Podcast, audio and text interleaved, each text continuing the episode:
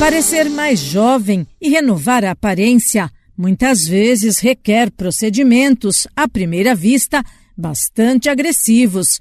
É o caso do peeling de fenol, queimadura química que recompõe a pele e traz o esperado rejuvenescimento.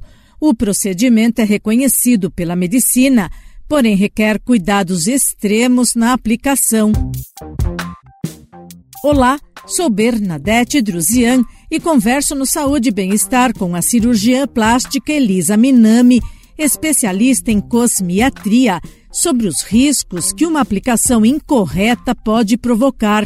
A médica da Sociedade Brasileira de Cirurgia Plástica explica que há alternativas menos agressivas que o peeling de fenol com bons resultados. Como o pilentifenol ele é muito intenso, muito agressivo e essa recuperação é mais difícil, então houve modificações desse pilentifenol, associação com outros ativos, tornando ele menos agressivo e possíveis de serem realizados no consultório, sem sedação, com menos croças e com uma recuperação muito mais rápida.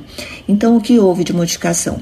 É, com as fórmulas de Hetter, então utiliza-se um fenol menos concentrado, a 35%, e alterações diferentes desse óleo de Croton, e a gente vai poder deixar é, de ter um peeling tão profundo, tão agressivo, e ter uns peelings com concentrações diferentes, então podemos ter peelings mais suaves, né, ou mais potentes, dependendo do caso. A indicação do tratamento varia conforme as necessidades.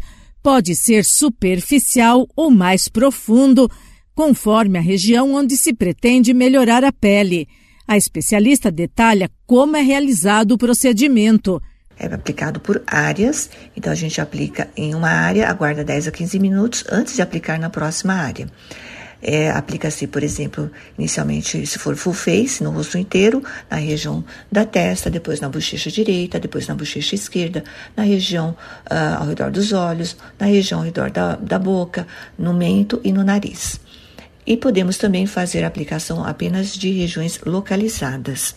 Sim, é uma técnica segura desde que realizado com um médico, bem capacitado, condições de acompanhar o paciente num ambiente seguro. É um dos tratamentos mais efetivos para rugas, para cicatrizes profundas e para clareamento de pele, e é um resultado também bem prolongado.